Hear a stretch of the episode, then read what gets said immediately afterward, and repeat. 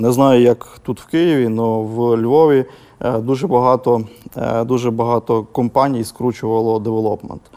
І в цей час з'явилося на ринку достатньо програмістів. От я підхопив пару людей. Ми досить непогано стоїмо в ніші е, масових вихідних обдзвонів. Ми е, так само себе розвинули і в напрямку обслуговування емейлу силок, і в напрямку е, вхідних мейлів, веб-чатів. У нашому бізнесі ми в основному е, зараз працюємо над автоматизацією, над інтеграціями, спрощуємо цей інтерфейс. Подкаст «Продуктивный роман» о компаниях, которые делают продукты в интернете, сервисы и приложения. Подписывайтесь на новые выпуски на сайте roman.com Ua в разделе «Подкасты». Ставьте 5 баллов в iTunes и рекомендуйте друзьям.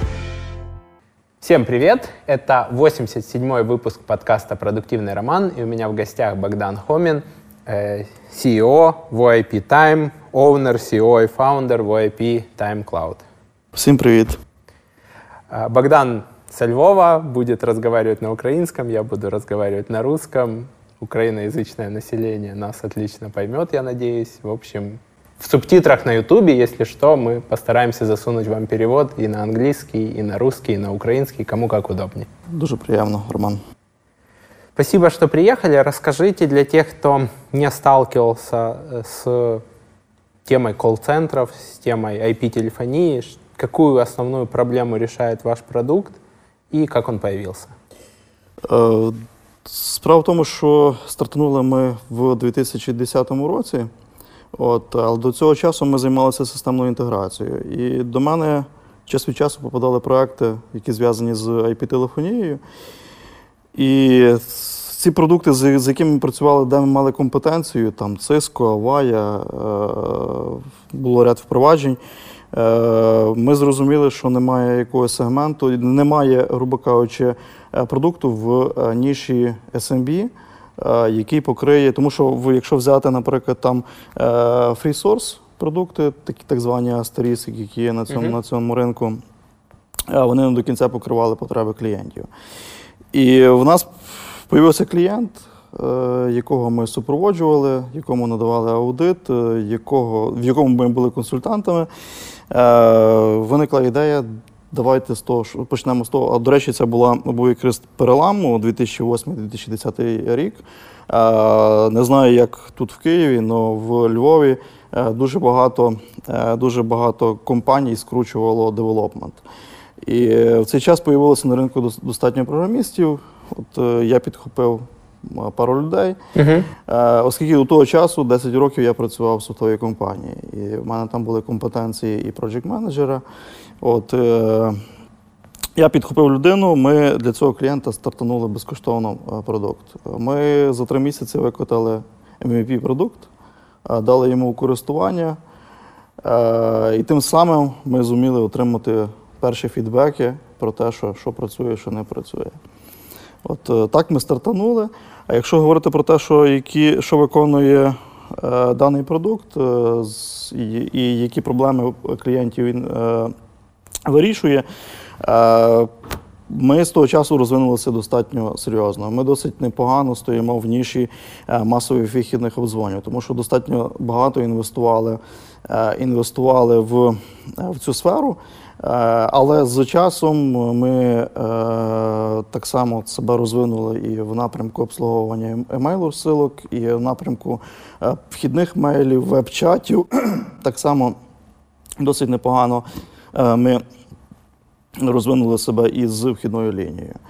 І якщо говорити про те, що е, от що власне, яку е, власне проблему вирішуємо ми, е, в кожного кол-центру, коли є 100 людей, і якщо час перебування в очікуванні дзвінка оператора одна хвилина, так це це одне. Коли час очікування оператора на дзвінок для того, що він має обслужити, наприклад, 5 хвилин, це означає про те, що роботодавець е, він в 5 разів неефективно використовує робочу силу. Имеется в виду э, то, что простаивает э, оператор, а не то, что там потребитель ждет на линии 5 минут.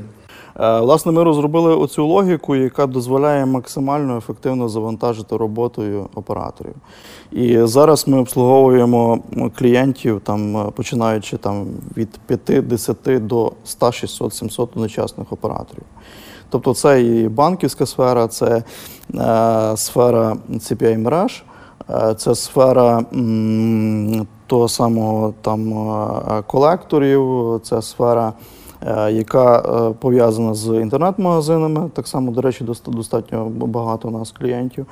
От, е, ну і сфера. е, Будь-яка, тому що будь-хто зараз собі е, на сайті вішає номер 0800 і говорить про те, що я там е, customer compliance.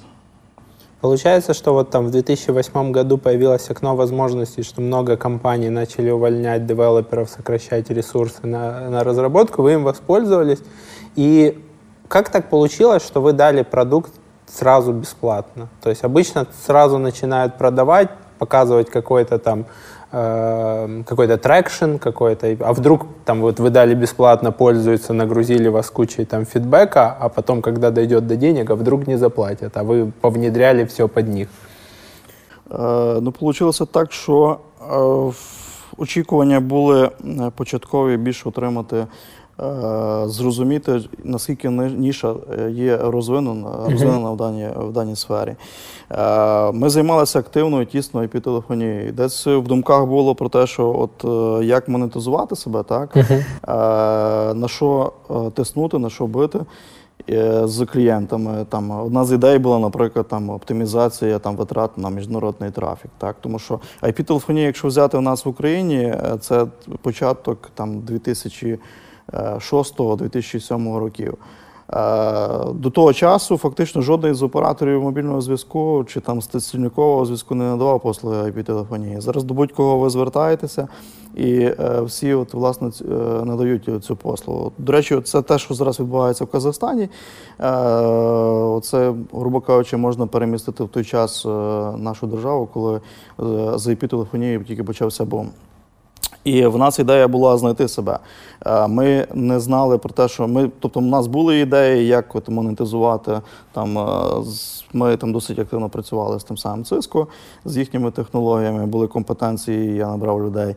Е, От, але була ідея так само розвинути продукт. І, власне, одна з ідей, з якою ми стартанули і яка нам зайшла, це було кол-центри. Е, Ми стартанули безкоштовно, але в той, той час е, ми за рахунок того самого саппорту, за рахунок сам, е, того самого впровадження, ми вже в той час продавали, тобто це не було на безкоштовній основі. Ми А, дали- есть ми время, софт, да. время людей по Да. поддержанию, по Все интеграции. вірно. Ми, власне, віддали софт безкоштовно, а весь саппорт, всю підтримку ми монетизували. Мгм. То есть, по сути, у вас оставался там бюджетообразующий интеграционный бизнес, и вы просто клиенту отдали там софт на первом этапе бесплатно, просто оплачивал он часы поверх доработок. Так, так, да, все правильно. Да, ну так, так- такой подход понятен, в принципе. То есть я знаю девелоперов, которые там в разработке интернет-магазинов тоже у нас есть написанный движок, вот он бесплатно, сверху там работы по, по допилке под вас, они уже платные. Ну, в нас е, достатньо в цей час е, працював, грубо кажучи, IT-саппорт, IT-підтримка. Е, І за рахунок того ми могли інвестувати. Ну і були власні заощадження, могли інвестувати в цей продукт. Какая команда тогда была на старте, что вы так быстро зарелизились? То есть, чтобы с- быстро там за три месяца же выкатили новую, э, первую версию. Це вірно. Е, Команда була невелика, команда була з трьох чоловік. Мгм. От ми стартанули з трьох чоловік. Е, Спочатку був девелопер один. Після цього другого ми другого девелопера взяли. Але ми в той час вже почали активно е, розвивати sale. Ми в той час, е, ще навіть на цьому старті, е, ми вже захопили ряд цікавих компаній, які там працювали. Ми поки що там територіально працювали у Львові, але компанії великі, міжнародні великі компанії, ми вже зуміли в той час дійти до них і достукатися, доказати про те, що ми можемо, і з нами варто працювати. То есть, по сути, один-два программиста да, на старте и, и сразу sales, чтобы он начинал уже греть почву, продавать. Все верно. Интересно. Все вірно. И ваш основной, там, первый фокус был на то, чтобы не простаивал оператор, чтобы вы могли предсказать, когда закончится разговор с существующим там абонентом и начать набирать следующего абонента. Е, Ну, спочатку ні, спочатку трошки по-іншому. Спочатку ми е, розробили двіжок, е, ми розробили архітектуру, ми ізначально себе позиціювали як е, веб-рішення. От, е, ми ізначально будували продукт, десь думали в майбутнє про те, що він буде як е, SaaS рішення. Тому що е, одне питання це продавати проекти, а інше питання продавати підписку. І ми архітектурно вже заклали основу, в якій ми десь бачили там майбутнє в, в тому самому SaaS. Тобто, але, грубо кажучи, SaaS нас стартанув там через три роки. Після Ну, в того, 2008, я думаю, тяжело было Ми насправді стартанули в 2010 році. Е, от, але в 2013 році, коли відбулося в державі оцей переломний момент, е, ми тоді раптово викинули на, на ринок, е, позиціювати як sas рішення угу. е, з підписками. Это потому что курс скакнул и там стало Е, ні, дуже, продавать дуже багато чого. Я в цей час, я в цей час стартанув, е, стартанув інший проект. І, до речі, ваше запитання, е, коли ми почали більш е, давити на цей продукт, тому що е, це після того, коли ми запустили свої аутсорсингові, послуги. Я розвинув свою площадку. У нас десь було порядка теж е, 100 операторів. Е, Працювали з достатньо великими компаніями, і в цей час е, от власна площадка дала нам так само старт, можливість відшліфовувати ті всі алгоритми для того, щоб е, можна було ефективно завантажувати людей. Але в 2014 рік, до речі, я в цей момент там достатньо там аналізував, дивився. Я не міг, не, не міг зрозуміти, чому, от, наприклад, одне питання це. Е, девелопмент, так, а інше питання це той самий аутсорс. І е, ти береш оператора, і ти порівнюєш, що можна зробити на оператору, що можна зробити було на девелоперу. Бо так само десь думки були направлені в девелопмент, Мгм. Аутсорсинг. Е, ну, вся математика показувала, що навіть в тих самих доларах по перерахунку 8 е, цікавіше було працювати е, на ринку, на ринку от саме аутсорсингу по продажам, на ринку кол-центрів. Да. То есть проще было б заработать, продавая операторов колл-центра, чем продавая там львовских Все вірно, все вірно. Интересно. Потому что большему количеству компаний это нужно или проще давать уровень услуги с, там, со стабильным SLA? На цей час, е, якщо взяти там 13 рік, рівень зарплати достатньо низький був, е, і е, не потрібно було компетенцій. Ти береш, е, ти формуєш команду, яка займається навчанням, ти формуєш команду, яка займається тренерами, яка займається там супроводом проекту.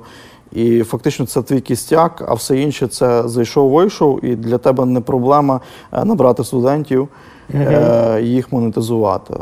І це було набагато прості, простіше, ніж те, що виховати програміста. І в нас, до речі, там, от не знаю, як тут в Києві, але в нас є думка про те, що там 90% програмістів це так само люди, які бігають е, з одної компанії. в Они там активно вот между там тремя-четырьмя игроками просто мигрируют, где-то подняли чуть лучше, печеньки у всех одинаковые, там HR сидят Ну, на власне, низком що тут все зводиться до того, очень да. мало.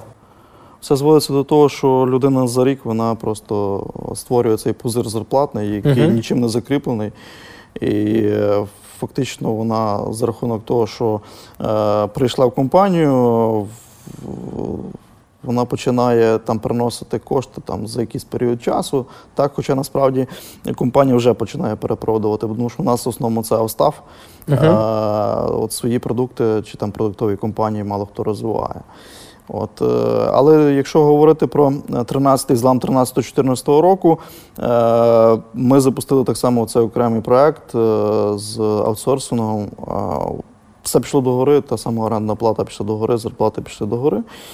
Е, Ми ще з якийсь час, пару років ми ще працювали так само в тому напрямку, але після чого після цього зрозуміли, що фокус треба міняти. І, власне, фокус ми таки змінили. Как вы совмещали? Вот у вас был там интеграционный бизнес, и бизнес такого аутсорсинга, и вы параллельно пилили свой продукт. Понятно, что это все вокруг там колл-центров, но как, как вы совмещали это разные бизнесы с разными там, рычагами роста, скажем так. То есть там вам нужно там напродавать, нанять больше студентов, там вам нужно понять, что нужно потребителю, но массе потребителей, а там, что нужно там конкретному клиенту, чтобы он был счастлив. Как вы совмещали или у вас была какая-то команда, то есть и вы часть вещей просто там не, не погружались в операционку? Е, Ну, я зараз так само, якщо говорити там одне питання, це було колись, так і навіть зараз, якщо провести паралелі, я стараюся вибудувати е, команду, коли е, мені достатньо там от, управляти шістьма людьми. Тобто, ну, це навіть з точки зору маркетингу, там людина не може більше більшості кількості людей управляти. Тому на кожен напрямок я старався делегувати, делегувати задачі відповідальній особі е, і старався вчити ту людину так само, щоб вона зуміла делегувати задачі своїм підлеглим. І власне за рахунок цього в мене так само зараз є кістяк, за, за рахунок якого я можу. Е, і, до речі, ми там три роки тому стартували з новим проектом. Е, я можу десь перефокусувати людей, перекинути в інший продукт, е, в інший напрямок, в інший проект. І тим самим е, е, закрити от питання от кістяка, навколо якого буде будуватися цей механізм е, девелопменту. То есть первоначальная такая команды, из, из которой потом можно уже растить Да, бизнес. верно. Какой размер сейчас бизнеса в OIP Time, в OIP Time Cloud? Какой это оборот в год? Или ARR, например? Е, ну, якщо говорити про суто проект VIPTime, е, там SaaS рішення підписками, підписки, те, що ми називаємо, хоча ми там називали ліцензування, е, у нас оборот орієнтовно там 25, 30, е, 35, зараз, ну, зараз орієнтовно 30 е, тисяч доларів в місяць. В місяць. От, але е, ми себе так само досить активно з продуктом е, фокусуємо, е, позиціюємо і з продажі так званих невиключених ліцензій. Тобто ми код не віддаємо. Але ми даємо право на невиключене використання продукту, тому що є такі сфери, як банківська сфера, е, є поняття так само фінансових е, фінансових установ, де е, питання конфіденційності, де питання ем, нерозголошення тої самої інформації. От стоїть достатньо гостро. І в них, ну, в принципі, наприклад, якщо взяти ту саму банківську сферу, то питання аутсорсу воно там стоїть як, як табу. І е, ми стараємося так само розвивати оцей напрямок е, з продажами софта. Е, Чим це для нас корисно? Е, Корисно тим, що і тим, що ми маємо можливість, ми, грубо кажучи, компанію садимо на гачок. В плані того, що в нас подальший супровід за нами цього самого продукту, е, плюс ми отримуємо вхідний кеш, достатньо по чеку немалий.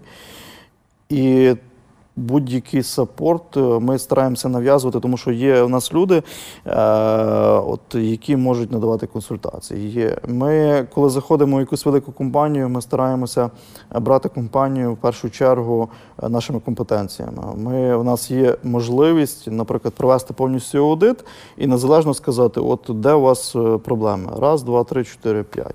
І е, одне питання, що ми це показуємо, як ми це можемо закрити, а інше питання це компанія бере, наприклад, цей аудит і пробує е, закривати там іншими продуктами чи там е, і, не знаю, іншими іншими шляхами.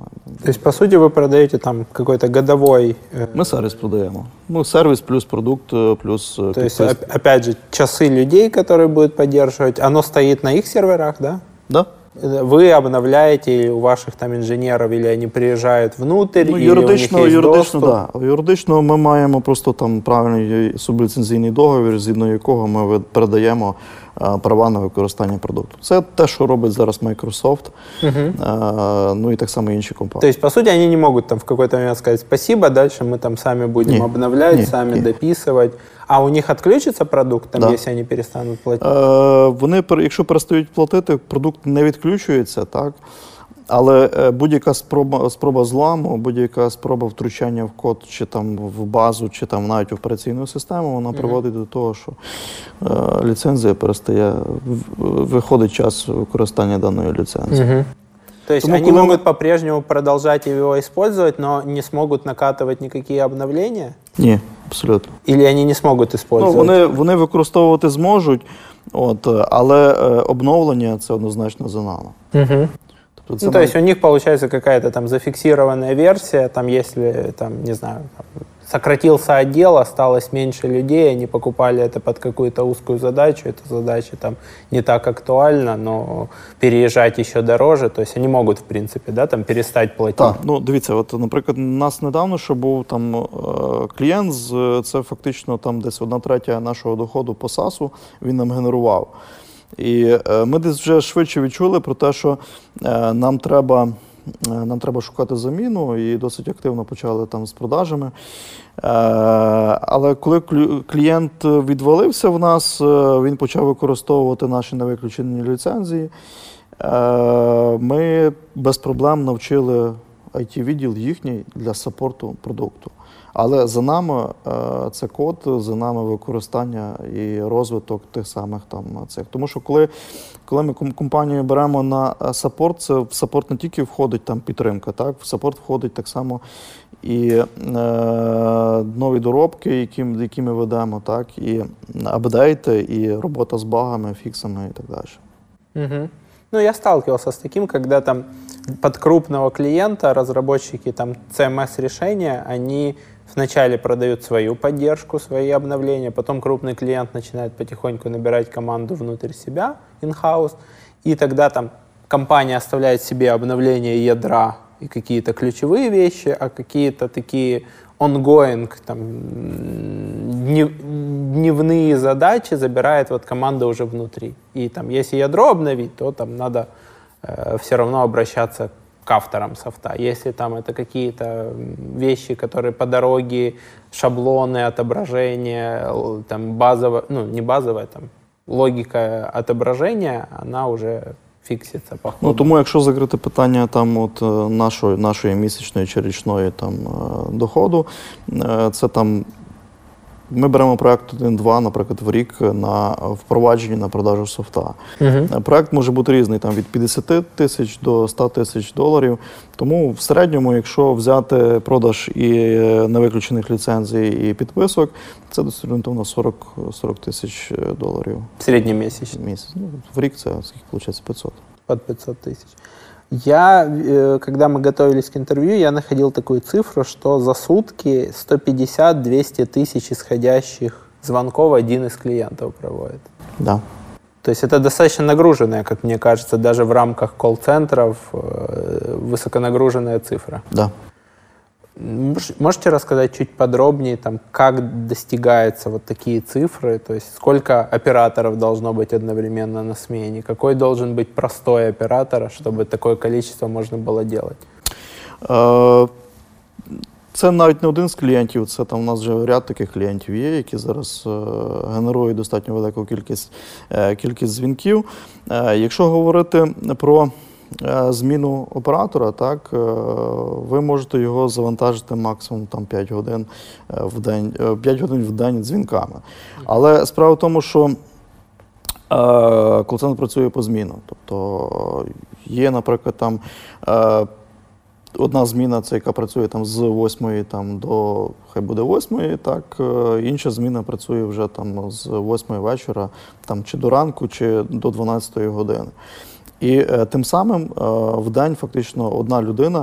Е, в- це виходить, у нас генерує ну, одна людина чи одне робоче місце, можна назвати, так, генерує орієнтовно там 10-12 е, годин. Так. А якщо взяти м, про те, що е, тривалість однієї розмови це одна хвилина. Так, якщо у нас одна година, це там скільки там 60 хвилин, е, це орієнтовно там 60 вихідних дзвінків. Е, Якщо взяти про те, що в нас є там 10 робочих годин, то вже одна людина 600 дзвінків. Е, Точніше, не одна людина, а одне робоче місце з 600 дзвінків. Воно место с генерує, двумя людьми, которые в две смены работают. Да. Мгм. Е, Ну, це е, показники такі узагальнені, тому що це все залежить від бізнесу. Е, В когось хтось старається там в межах однієї. Одне питання це вхідна лінія, так само, одне питання це вихідна лінія. Тому що в вхідній лінії є поняття SL, яке дозволяє говорити про те, що там от е, 90% дзвінків воно має бути оброблено на протязі 5 секунд. Тобто це таке поняття SL. Так, але тривалість е, вона залежить від багатьох факторів. Тобто, чи треба надати яку інформацію потрібно надати клієнту, е, чи потрібно е, робити якісь переключення, чи потрібно якесь суфлювання, чи це стажер, чи це компетентна людина. Е, Ну насправді, коли ми говоримо про вихідні дзвінки, так е, одне питання це є так, такий так званий напрямок опитувань телемаркетингу, так коли. Аналогічно до нас, до речі, до недавно що приходив клієнт, який говорить, от нам потрібен сценарій розмови. Ми маємо свій конструктор, який дозволяє там будувати достатньо гнучкі е, сценарії розмови. І приходить клієнт, який говорить про те, що от е, нам потрібно е, розмова і сценарій розмови на 30 хвилин. От, ну, просто щоб ви собі уявили, от, е, до вас телефонують і кажуть, чи є у вас 30 хвилин для того, щоб відповісти на ряд запитань. Е, Інше питання, коли в межах однієї хвилини е, вам говорять про те, що ми вам запитаємо, чи цікавить це, чи цікавить це, чи ви задоволені послугами нашої компанії, це, е, це, ну, тобто це зовсім інше, це в 30 разів менше, менше часу ви виділяєте. Ви свідомо відповідаєте, да, я готовий в межах хвилини відповісти на ваші запитання. Якщо, звісно, ця компанія для вас цікава і ви лояльні до цієї компанії. Якщо говорити про продажу, так, то Тут питання ускладнюється. Тут е, треба виявити потребу, треба зацікавити, е, треба людині донести, що цей продукт е, він вам підійде. От, наприклад, ми там були там найбільшими партнерами там, компанії Волі, коли ми там займалися аутсорсингом. Е, В нас середня розмова в продажі це була там е, 2-3 хвилини. Воля кабель. Воля кабель, да. Е, Хоча в якісь моменти доходило і до 10 хвилин, тому показники вони є узагальнені. І говорити про те, що е, от ви за хвилину зможете там продати, ну ніколи ви тільки зможете зацікавити людину. Так і людина, більшість, наприклад, якщо говорять про продажі, це е, мабуть 80% людей мусять подумати. Вони кажуть, вибачте, передзвоніть мені там ну, через якийсь період часу, там завтра чи коли. У нас є окремий модуль, який дозволяє обробляти оці передзвони. е, Слідкувати за ними, тому що ці, Планірувати. да, ці передзвони це м, напевно там 99% успіху про те, що ви можете дожати ту людину і вже тоді зробити. е, То есть в первый контакт мало кто сразу покупает, а если быть достаточно настойчивым, делать несколько контактов и соблюдать вот это обещание, наберите меня в субботу в 10 утра и действительно набрать в субботу в 10 утра, то Все вірно. вероятность сделки повышается. Я слышал такую цифру от там, владельцев колл-центра, что там, если мои сотрудники общаются меньше, там, по памяти, если я сейчас не ошибаюсь, 65% своего времени, я на них вообще не зарабатываю, трачу больше. Э, Когда они общаются там 80% своего времени, это вот там рабочий показатель, на который мы вышли. Это другая специфика за счет того, что они больше на входящих сидят, или э, это другой объем, объем смен, или, ну, как бы, вот от вас я услышал просто, что там 5 часов из 12, да, то есть чистого, чистого А, ну, говори- тут, га- тут, тут, все залежить від, залежить від бізнесу, тобто хто на чому заробляє. Е, В нас є кейси, коли е, клієнт заробляє на вхідному трафіку. Так? Він, е, Це наприклад, 0,900, типа, да? ну, 0,900, е, це може бути реклама на телебаченні, коли продають бюджетерію. Всяку різну, так. Е, Але говорити про те, що е, мені вигідний кол-центр, коли в мене 80% в, в розмові, це трішки неправильно. Тому що е, от для нас, наприклад, ідеальний клієнт це CPA-платформа, це арбітражний трафік і так далі. Вони міряються апровами.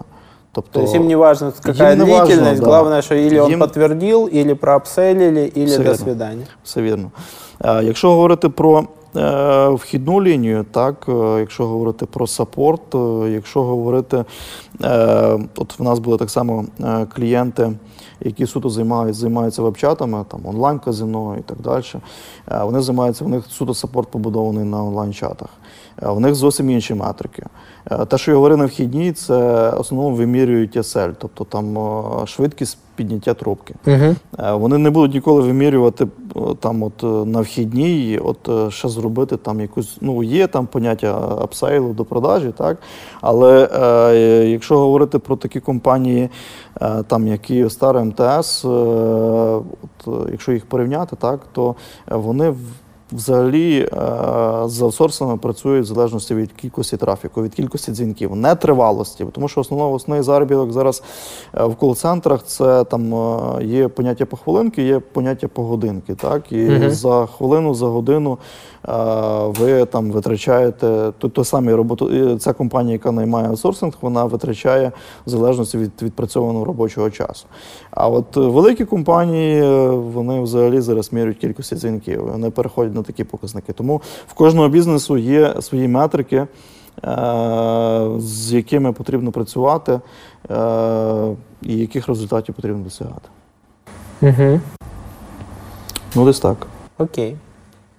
Какой у вас сейчас там средний чек, если мы говорим про подписку?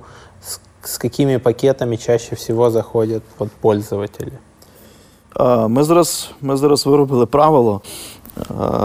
Ми не беремо, беремо клієнтів там стартаперів на 1, 2, 2 3 ліцензії. Мгм. От е, ми собі поставили там мінімально там зараз від трьох, хоча зараз є розмови, і ми прораховуємо від п'яти. Е, Чому? Тому що е, ми бачимо, що час життя цього клієнта з мінімальною е, пі- підтримкою він достатньо мінімальний. Ну, мінімальний для нас це, наприклад, там от три місяці стартап собі зайшов, вони пробують, експериментують. Нам це не цікаво, тому що в нас достатньо багато ресурсів йде на старт проекту.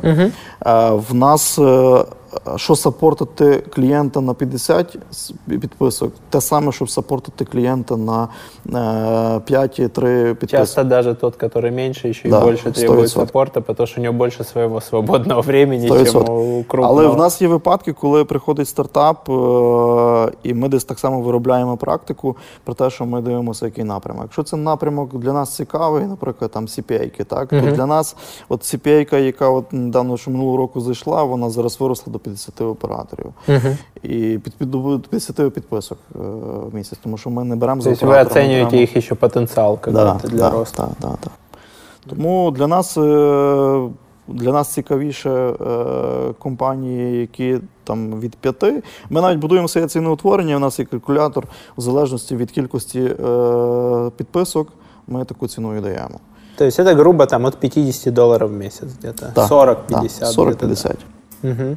В зависимости от того, там на год, не на год, там Все помесячная вірно. оплата. Все вірно. Так. Окей. И самый большой клиент это сколько Е, подписок? З підписок Да. Потому что я понимаю, что там банки там, или там Воля кабель может покупать, у него там огромный. Власне, що е, от якщо говорити, чому ж ми зараз тримаємо е, поняття до продаж нашого продукту і е, передачі невиключеного права, через те, що е, фактично підписка це для нас вхід в е, компанію в бізнес. Коли компанія виростає великого об'єму, їй простіше інвестувати один раз. Так, е, після цього ми все рівно зробимо на цій компанії, тому що ми будемо надавати саппорт, ми будемо робити доробки, ми будемо апдейти робити. Це, це плату у нас, до речі, що селяє, там як в Cisco з тим їхніми сервісними цими програмами. Е, от, але е, якщо говорити про те, ту кількість підписок, яку ми зараз максимально маємо серед клієнтів, це орієнтовно там до 300. 300. Але є о, зараз на скул-центрі, які там викупили, це там і е, 500 операторів, це і там і 700-800 операторів. Мгм. То есть где-то вот водораздел Да. происходит по, по 300, потом они уже чаще всего приходят на, на, на, на- другую биллинг-систему. Ну, вони розуміють, що їм е, невигідніше зараз працювати е, з підписками. Хоча, в принципі, підписки для нас так само цікаві. Е, але ми стараємося тримати, тримати баланс, тому що в нас завжди є дохід по напрямку IT. в нас завжди є дохід по всяким доробкам, які ми так само там е, з ними працюємо. В Хмарі е, достатньо складно це монетизувати, там пояснити про те, що ти е, взагалі іноземний ринок, на який ми зараз вийшли, він зводиться десь до того, що саппорт він є безкоштовний. Тобто ти даєш підписку, а саппорт це само собою включається в твою підписку. Ну, он просто да. разный очень сильно бывает. То есть, если это индусский саппорт, то ты в итоге, ну, все верно. когда к нему обращаешься, ты понимаешь, что ты ему в час объясняешь, что у тебя не так, он не понимает, и он сжигает час твоего времени. То есть ты бы уже и заплатил бы, но Ну, Ми говоримо зараз про нашу сферу. Наша сфера е, кол-центри, контакт-центри. Е, тут трошки по-іншому. Тут е, в основному в підписку зашивають вже поняття там it підтримки і так uh далі. Ми в себе це чітко розділили. У нас, коли є контракт, то в нас, окрім підписки, в нас, наприклад, в стандартну підписку там входить там певна кількість годин it саппорту uh Все, що зверху, ми пробуємо чарджити. Е, ну, не то, що пробуємо, ми чаржимо, але е, все рівно є клієнти, і це там відчувається, які коли не платоспроможні, коли там кожну копійку там рахується, і вони стараються. Е, от Давайте ми цей місяць закриємо там е, суто підписки, е, ми більше не будемо переходити там цю межу з IT.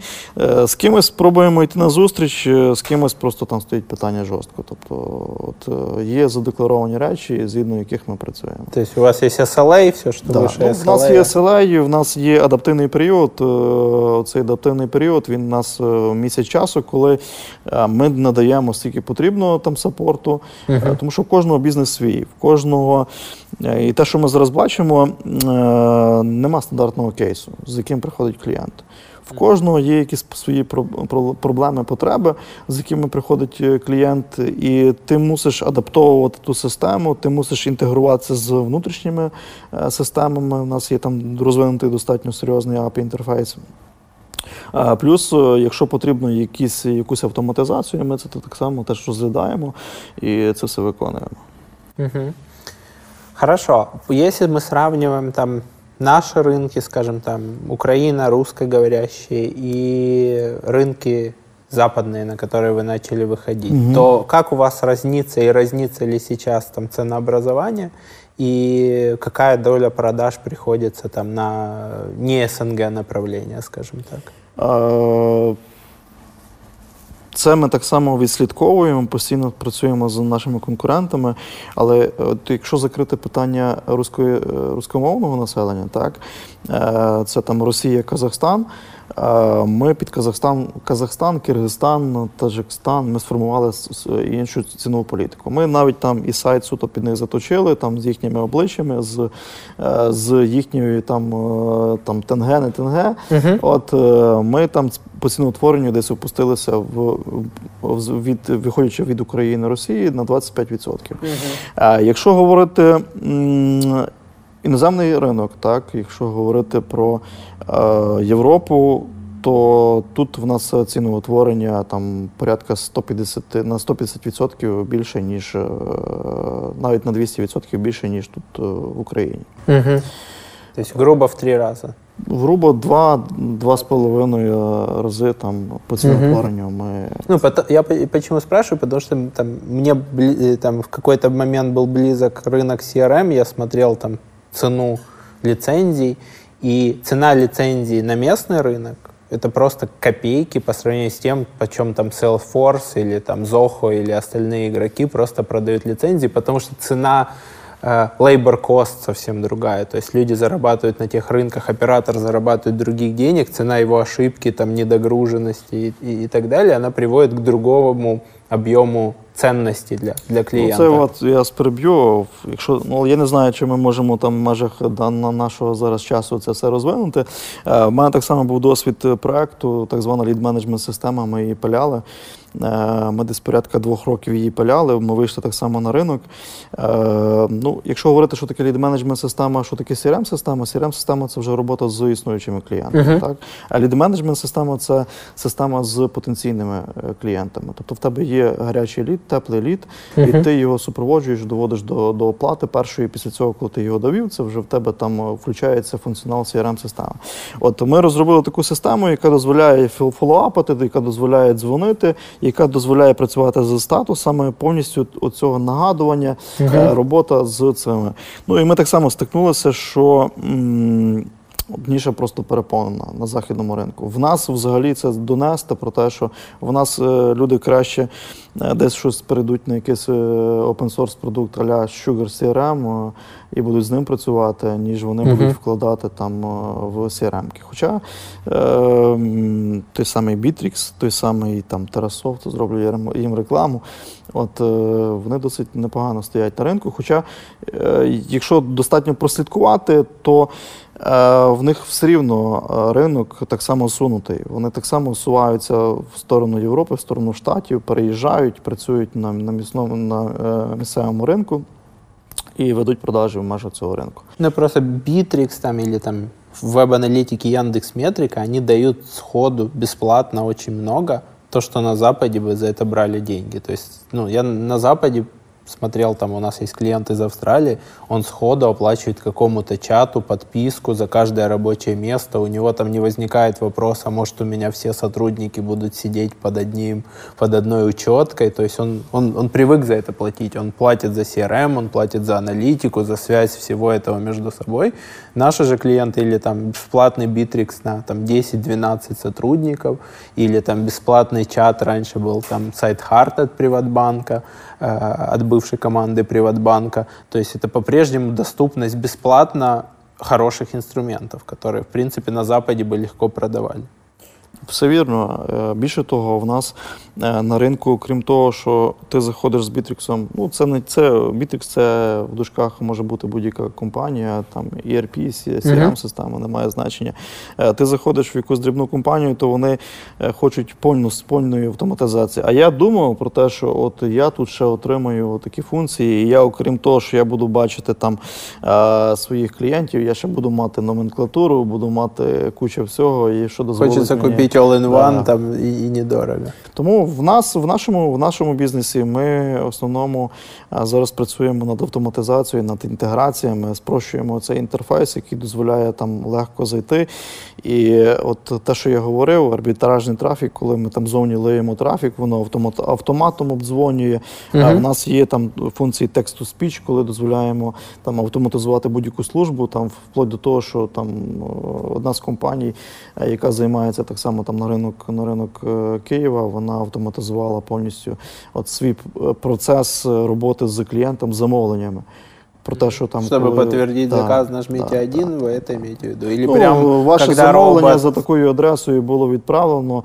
Е, якщо все ок, дайте підтвердження. А якщо чоловік говорить там не ок, или є вопроси, то підключається живий чоловік, чи происходит і, обратне розпознання? Як правило, підключає, підключається живий, і більше того, на компанії навіть не вигідно тримати цього свого живого чоловіка. Вони віддають на аутсорс, uh е, і цей аутсорс на похвалинці заробляє. Угу. Ну, при там, этом... є, там є просто спільний якийсь оператор, який працює. Сглаживаются пики, да? Да.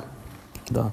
Ну, мы в свое время, когда я работал директором по маркетингу в e-commerce, мы смотрели аутсорс колл-центры, но, скажу честно, у меня сложилось, вот мы приехали там в один из колл-центров, у меня сложилось такое несколько угнетающее э, впечатление.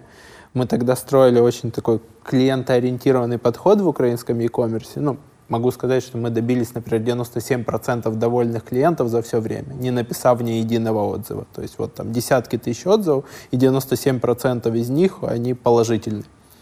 Вот. А, чуть больше десятка тисяч отзывів на текущий Ну, а тут я переб'ю, тут, напевно, не тільки питання кол-центру, тут э, питання всіх ланок. Да, да, да. Ну вот просто мы приехали, и аутсорс колл-центр оставил очень гнетущее впечатление. Очень маленькие вот эти вот столы, за которыми сидят девочки. Им повесили там зеркала, чтобы они там красились, следили за собой, потому что там, если не повесить напротив зеркала, то оператор не всегда улыбается и перестает краситься на работу. И маленькие комнаты, это было там под Киевом. В общем, ну, сложилось впечатление достаточно тяжелого человеческого труда. С так высокой, так с высокой оборачиваемостью. Да, с точки зрения там снимать пики, действительно для бизнеса это выгодно. С точки зрения там, э, того, что у некоторых бизнесов было несколько волн колл-центров в e-commerce, когда там первая волна там на простые запросы, она там внешняя, особенно там в акцию, там в распродажу. Вторая волна уже внутренняя, которая может ответить на сложные вопросы. И третья волна там уже продукт-менеджер, который прям на очень специфический вопрос может ответить. Да, вот такой микс, он срабатывает. Но мне кажется, что там, если мы не берем CPA, что для действующего бизнеса он в итоге все равно приходит, что колл-центр свой внутренний, он обучает обучается по своим регламентам, он получает общую ДНК компании, общий соцпакет компании, э, а не только работает за счет вот внешнього такого слоя. Ну, це думка. Е, це думка. У нас є кейси, коли реально це все залежить від менеджменту. Якщо ти береш на проект хорошу людину, яка тобі може заосорсити, і вона розуміє всі аспекти комунікації з ними, вона розуміє, е, яку задачу поставити і як її проконтролювати. -hmm. В принципі, в мене там є достатньо багато знайомих, які от так і працюють. І питання аутсорсингом закривають. Питання внутрішнього контакт-центру це так само окрема тема, тому що е, от як заробити на на роботі оператора, при тому тобі треба заплатити на трафік, тобі треба заплатити за робоче місце, тобі треба амортизувати робоче місце, е, тобі треба е, за той самий офіс заплатити. Uh І багато моментів є, коли ти починаєш рахувати.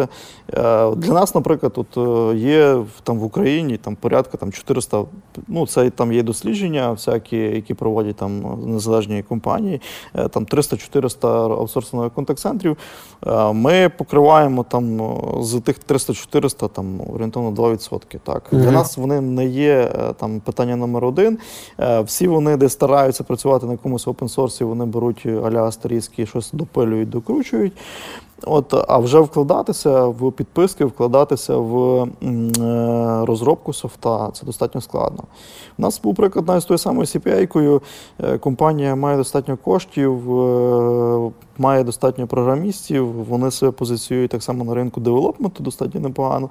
От ми запиляємо свою систему. Ну, пройшло два роки, пиляли, пиляли. В кінцевому випадку просто одне питання це зробити систему і врахувати ті всі показники, е, там таймзон, е, показники про те, що. Е, чим скільки раз можна дзвонити до клієнта, скільки нових заявок співвідношенню до файлів заявок, всякі різні параметри, це потрібно експериментувати. Тут формули немає, тут е, суто експерименти, які ми проводили власне от за той час, коли ми працювали. Угу. Ну и для CPA, мне кажется, это там не, не core бизнес. Ну, то есть core бизнес это там трафик, там, а если да. это микрофинансовые, да. то под, подтверждение выдачи, сбор потом коллекторской службой, а далеко не core там ну, Тут ще, тут ще навіть інше питання. Питання в тому, що якщо взяти ринок там України Росії, так е, кол-центри е, там є бум. У нас е, з точки зору законодавства дуже багато дир є, коли до тебе можуть подзвонити будь-коли, скільки раз завгодно, і да. і, все. От те, що ми зараз стикаємося зараз на іноземному ринку, і ці питання ми так само там стараємося закривати. Чітко регламентовано, тобто ти не маєш права там без згоди, а ще особливо, якщо клієнт закидає свій номер телефону в чорний список, є публічні чорні списки, і ти мусиш з ними працювати по АПІ і дивитися, ага, є цей клієнт, я значить не маю права йому телефонувати. Е, в нас е, от, це все не регульовано. Е, скільки хочеш, скільки раз ти дзвониш, скільки хочеш, ти смс-ок відправляєш. Вот. Публичные черные списки это как люди у себя там на почтовом ящике, там в Германии, например, или там в Австрии клеят наклейку, пожалуйста, не бросайте мне рекламу. Это вот там где-то он дает свой номер телефона, я запрещаю мне звонить. Ну, є, наприклад, в Штатах публічний це є на державному рівні. Це є служба, яка регулює от відносини. Е, комунікації між з клієнтами. Тобто, якщо е, я заношу в е, цю службу, це є там сайт повністю цей, заношу в цю службу свій номер телефону, і якщо компанія, яка позвонила до мене, вона не врахувала те, що я знаходжуся в чорному списку, відповідно там досить серйозні, серйозні штрафи, вплоть до там мільйонів, які там е, Но за это, кожен- но это запрет ну, там незапрошенных исходящих вызовов, или это запрет вообще даже подтвердить заказ нельзя, например? Ну, условно. Ні, ні, тільки, тільки якщо я не дав згоди, от, е, наприклад, якщо е, до мене телефонують, я щось замовляв і цей, тоді це не враховується, Мгм. тому що е, це не є холодний дзвінок, Мгм. згідно якого мені пробують щось там десь е, запхати чи мені щось запропонувати. От, якщо е, це так, як в нас от, е, без згоди там телефонують 10 разів, і вже на 11 раз людина каже, ну, ну ладно, я оплачу ваші послуги, візьму, куплю, ну таке карається. Мгм. За, за кордоном це карається. Ну, я просто общался с одним из клиентов, они работают в сфере вот всяких установок, там, а как Воля кабель, только они продают не только Волю, а там десяток игроков, то он говорит, что нам проще повесить на сайте свой номер телефона, чтобы это был входящий, чем как-то оставлять форму, а по этой форме позвонит кто-то там напрямую уже там от провайдера или там мы передадим другой компании, что это будет очень высокие риски с точки зрения legal, и поэтому мы вешаем свой номер телефона, а свой номер уже может дальше пере- пересылать звонок туда, куда мы решили пересылать в этот момент времени. М, Більше того, там компанії стараються виносити десь е, на аутсорс свої кол- кол-центри в Філіппіни, Мгм. Бангладеш, е, е, Таїланд, Малайзію, от в такі країни, де там їх достати там достатньо складно. Сколько м, должно быть там, не знаю, нагрузки или начиная от какого количества операторов э, владелец бизнеса должен там строить, например, внутри? Или в, как- в каких случаях, в общем, колл-центр надо аутсорсить, а в каких случаях его можно там строить внутри, используя там ваше решение или какое-то другое существующее на рынке? Це залежить від компанії. Це залежить від компанії, тому що таких якихось формул, які дозволяють от порахувати, що ефективніше, чи аутсорсинг, чи власний контакт-центр, достатньо складно. То есть это надо всегда сравнивать, давать пробовать там по, по тем То же якщо, скриптам якщо, в мене, да, якщо в мене є е, ресурси, якщо в мене є вільні там робочі місця оператори, то мені, мені звісно простіше посадити двох-трьох людей, які будуть мені сапортити і оплачувати суто за е, використання цієї робочої сили. Та. Е, коли мені потрібно запланувати площадку, і ти починаєш, е, починаєш враховувати про те, що в тебе кол-центри, а в тебе зміщені робочі графіки, тобі треба той кол-центр десь в якомусь місці, е, де є прохідність, де є нормальне е, сполучення транспортне, е, де в тебе там е, мають бути якісь вигоди для тих самих операторів. Е, Ну там чай, кава, ти починаєш планувати кухню і все інше. е, Тоді, звісно, що ти починаєш враховувати, що тобі простіше е, ту кількість дзвінків. Ну тобто, тут можна від, від, від, цей, від відштовхуватися від того, якщо в- тебе заходить там 100 дзвінків в день, Мгм. і тобі посадити е, там двох операторів в себе, в тебе там енна сума грошей виходить. Ніж те, що ти з тих 100 дзвінків з середньою тривалістю, е, там, наприклад, 3 хвилини, е, множиш на 100, то отримаєш 300 хвилин е, там, е, на ціну робоч, роботи за хвилину, і в тебе та сума, там, наприклад, в 10 разів виходить меншою. Мгм. І тобі ефективніше використати в даному випадку аутсорсинг. Тому формули як такої немає. Якщо е, розкрутили вже, наприклад, там керівництво е, на кол-центр власний, так, тут в тебе вже включається там і е, оренда софта, і оренда приміщення, і тобі треба десь розміщити, розмістити там, е, і тобі треба it інфраструктуру будувати. Тобі треба думати про живлення, тобі треба думати про те, що е, в тебе буде там круглодобовий саппорт е, цього всього. Тобі треба е, враховувати навіть то саме кондиціювання. Тобто дуже багато факторів для того, щоб розкрутити цей власний Ну, контакт-центр. просто там на трех людях там нету экономии объема. Ну, то есть там, там ты не наймешь там тренера, даже приходящего тренера, который будет там приходить, отслушивать эти звонки, давать обратную связь, работать там с кем-то, чтобы он улучшал свои параметры по там вежливости или параметры по там соблюдению скриптов и так далее. Вот. И ну, там, там нету экономии объема. Но мой опыт в e-commerce, он говорит, конечно, о том, что внутренний колл-центр чаще всего продает чуть лучше, чем внешний. То есть внешний часто дешевле, но внутренний э, то ли из-за Э, там, отсутствие каких-то конфликтов там, мотивации. Да? Одни заинтересованы побыстрее закончить разговор, другие заинтересованы его растягивать, но там, не всегда там, это вопрос там, опрува или финальной сделки, да? или там, мотивации от, от продажи конечному там, аутсорсинг-оператору. Треба рахувати. Тобто в даному випадку формула є. Ну, маючи там е, досвід і аутсорсингу, і в цьому, у мене формули зараз немає. Тобто однозначно е, потрібно рахувати. Ну, однозначно... а с какого объема начинается вот экономия масштаба? То есть, вот, например, если у тебя там 50 операторов колл-центра тебе нужно, то у тебя уже проще там посадить там HR, который будет их нанимать, увольнять, тебе там проще взять тренера, который будет их тренировать, и в принципе ты уже можешь попробовать там соревноваться з аутсорсом? Е, Якщо говорити про е, площадку на 50 операторів, так, е, і е, якщо тобі треба зааутсорсити 50 операторів, е, тут не завжди можна е, там оперувати там кількістю тим, тих самих операторів. До мене заходить проект, вони хочуть певного об'єму продаж, uh так, і того об'єму продаж я маю забезпечити там певною кількістю операторів. Наприклад, там, от е, я роблю е, 1300 продаж е, для якоїсь компанії там в місяць, так. Підключень там до інтернету і так далі. Я роблю це там, наприклад, 40 операторами. Якщо ти збільшуєш тих операторів, наприклад, там на 20%, ти думаєш про те, що ти отримаєш е, більшу цифру, чи, наприклад, там на 50% операторів, е, не завжди зіграє. Тому mm-hmm. що е, все рівно є е, обмеження, наприклад, по тих самих майстрах, які при, приходять mm-hmm. і е, роблять під, підключення. Е, є поняття фроду, з яким так само треба працювати. Е, є поняття внутрішніх процесів тої самої компанії, для яких ти генеруєш продажі, які тобі в кінцевому випадку просто не зараховують ту продажу.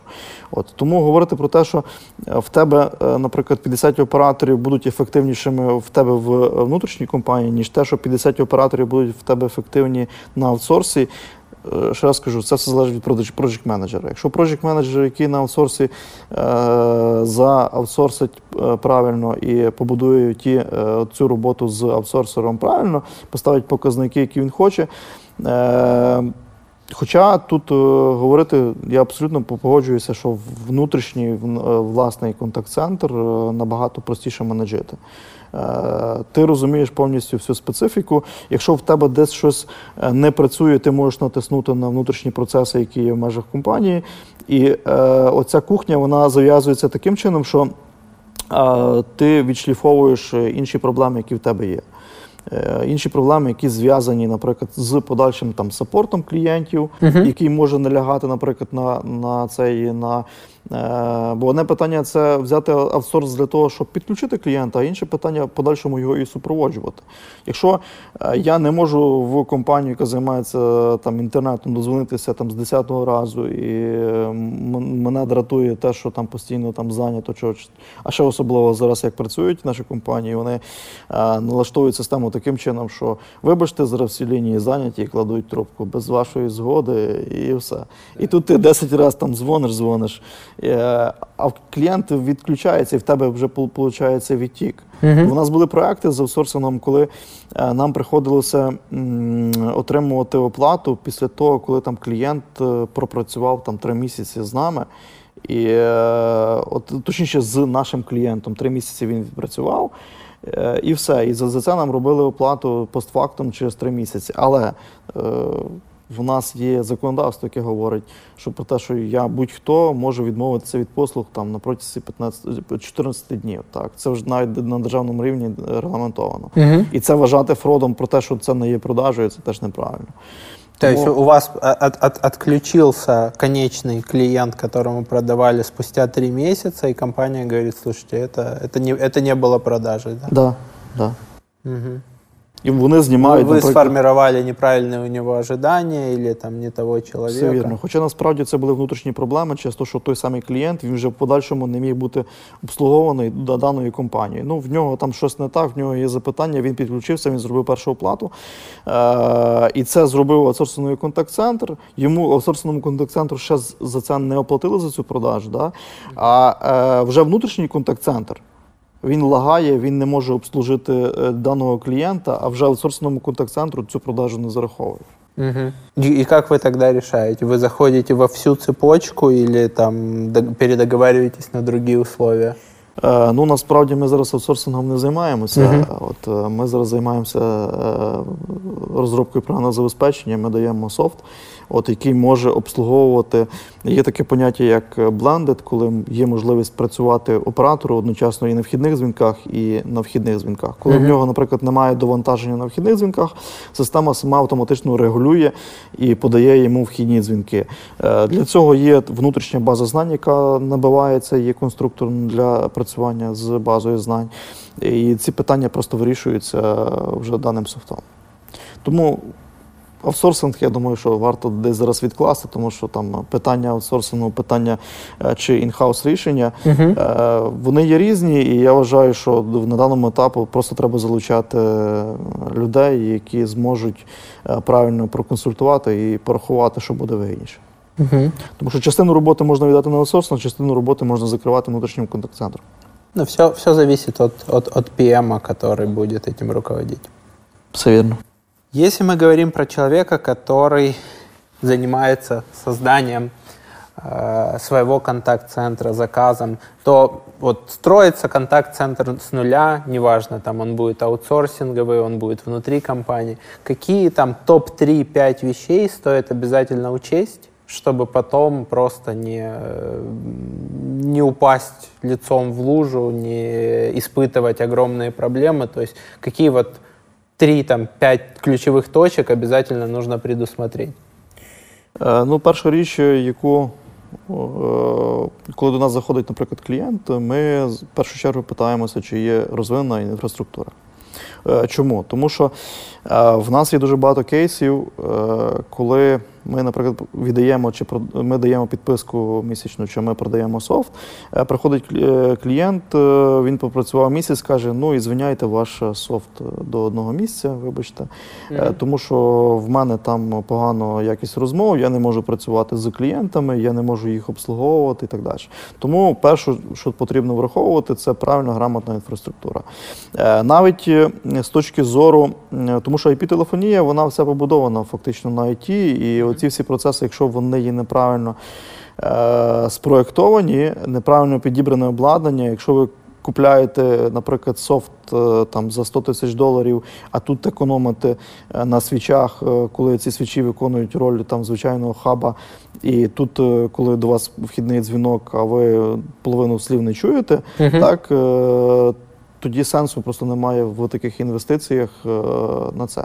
Тому То питання це, це условно там м, гарнитуры, э, сетевое Це оборудование, вірно. э, СКС, канал. э, СКС, канали, е, все це має бути То есть, враховано. грубо, там компания там, должна заводить отдельный канал на колл-центр. Да? Если там кто-то на складе начал качать торрент, чтобы это не, Все вірно. не Все вірно. влияло. Тоді мають спрацьовувати кост політі- е, quality of service політики, які до- е, забезпечують зробити так, щоб оцей, який на складі сидить, е, к- качає торрент, вони, е, ця, е, цей, ці механізми, які є на тому обладнанні, які компанія собі купила, вони дозволяють спо- е, цей сповільнити е, оцю закачку, а дати пріоритет, наприклад, голосовому трафіку, і цей Ну, голосовий Или завести отдельный канал, который Ну, будет работать завести только це под ідеально. колл- Ну, э, це зараз колл-центр. простіше, тому що для нас И, не он, є- и чтобы он был симметричный, правильно? Ну, то есть Э, не, не однозначно, ADSL, однозначно. который там быстрый Однозначно. даунлод, медленный оплот. Да. Чому? Тому що е, в IP-телефонії е, поняття синхронності воно Мгм. мусить бути. Тому що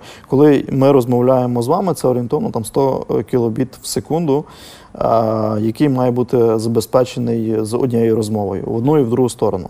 Якщо десь в якусь одну сторону десь за- за- затискається, після цього там е, спрацьовують певні механізми, які називаються там jitter buffer, які дозволяють там десь е, ті пакети перезбирати у залежності від затримки і так далі. Тому питання е, мережевої інфраструктури е, в компанії, коли яка, наприклад, собі зараз хоче е, розгорнути контакт-центр, воно є першочергове.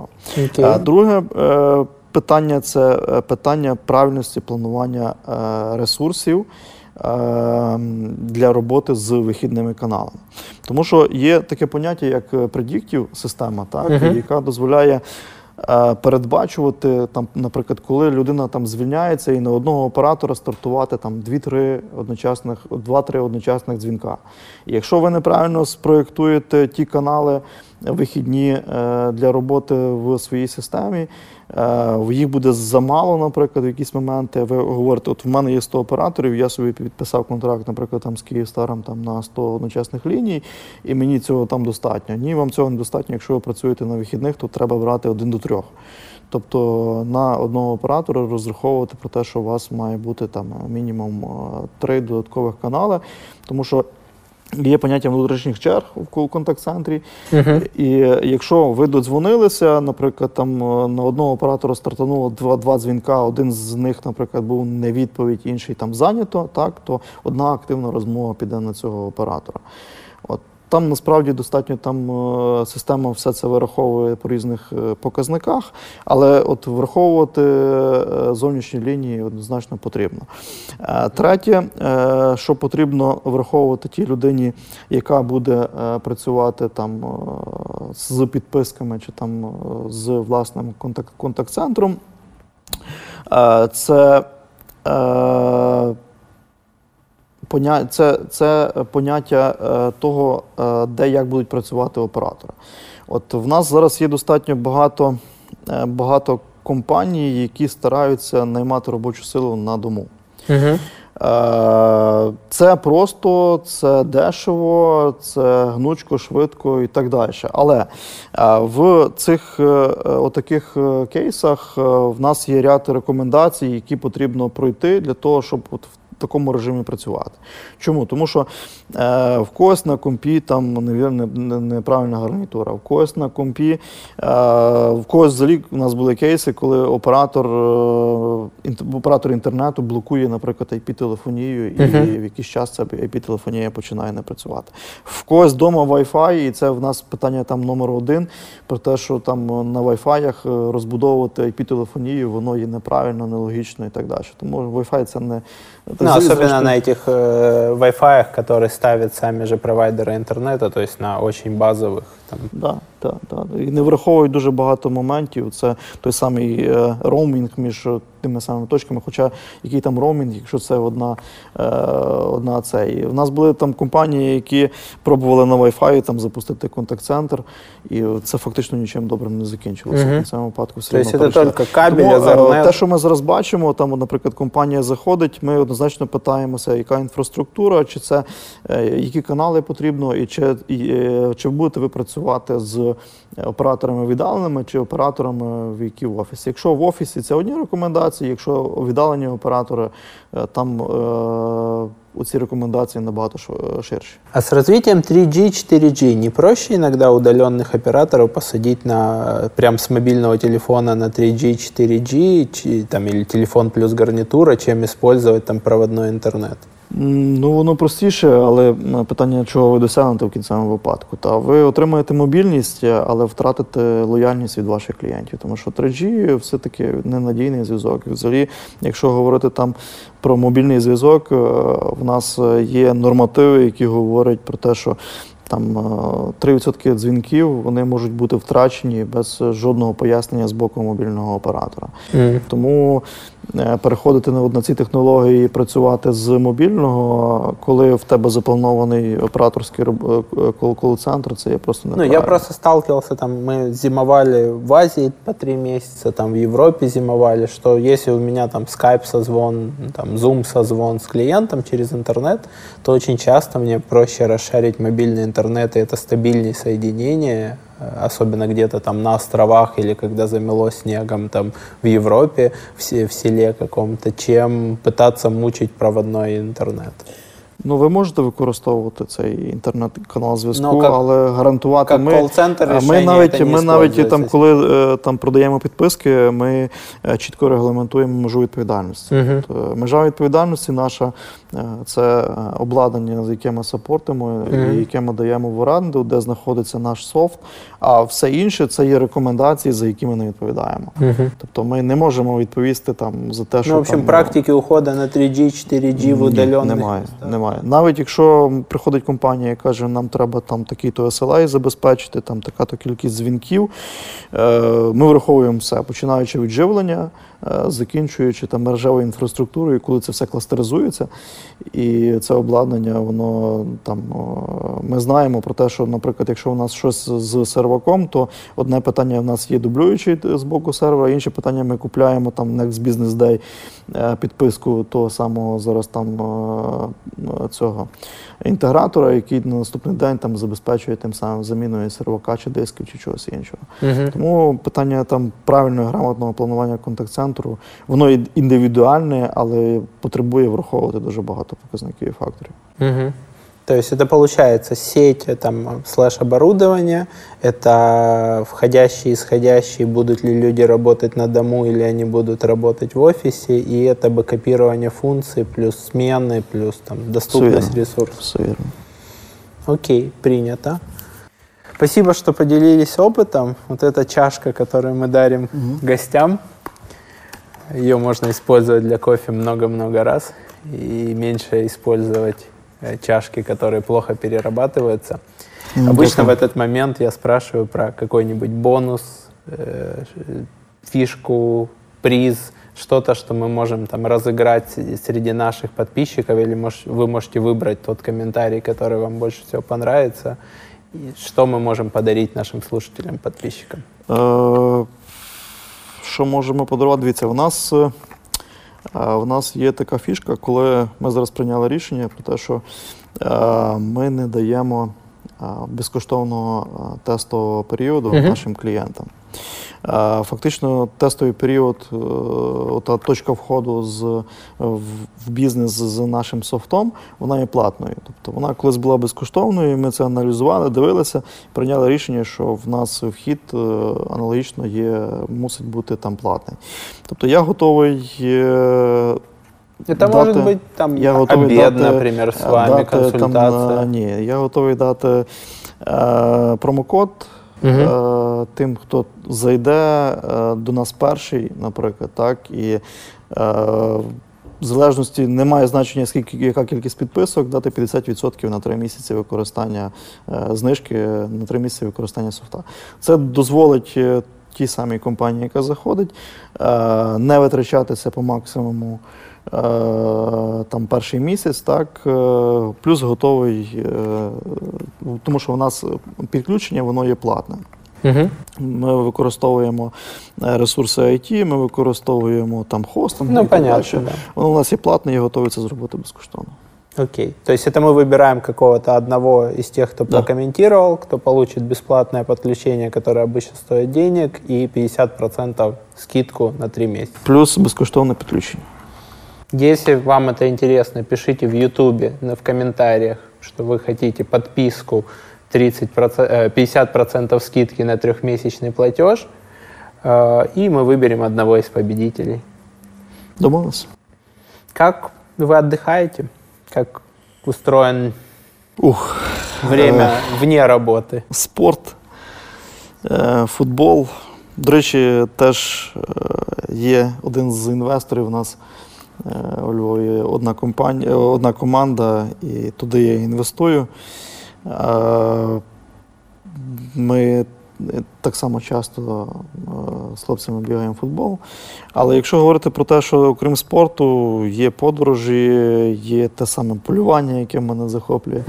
От, е, лижі, тобто гори це, це ті речі, які, які мені надають натхнення в першу чергу.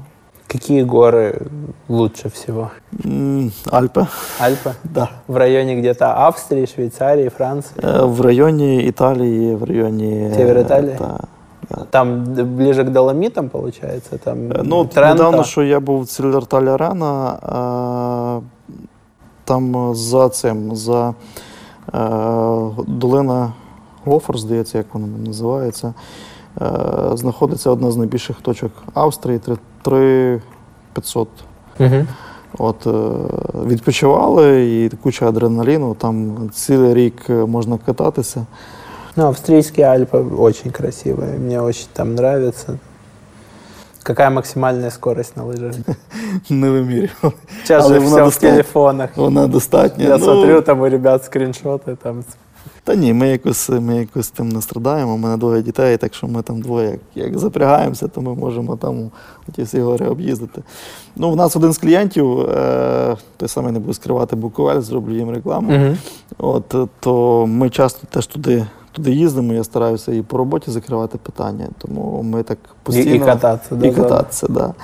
От, е, то ми постійно там е, один день вирішуємо робочі питання, а інший день стараємося по максимуму на- наганятися. Прикольно. Ну, але якщо взяти Буковель, там спуск е, там, 2-3 хвилини, а там ти їдеш хвилин 20, і те вже ноги так Ну так, как, как исходящий, входящий звонок, да. Там типа разные Десь варианты так, продаж. Супер, спасибо, что поделились опытом. дякую, що запросили. Ставьте лайки, пишите комментарии, подписывайтесь на YouTube-канал, оставляйте отзывы в Apple подкастах. И до новых встреч. Пока-пока. До побачення. Подкаст «Продуктивный роман» о компаниях, которые делают продукты в интернете, сервисы и приложения. Подписывайтесь на новые выпуски на сайте roman.ua в разделе «Подкасты». Ставьте 5 баллов в iTunes и рекомендуйте друзьям.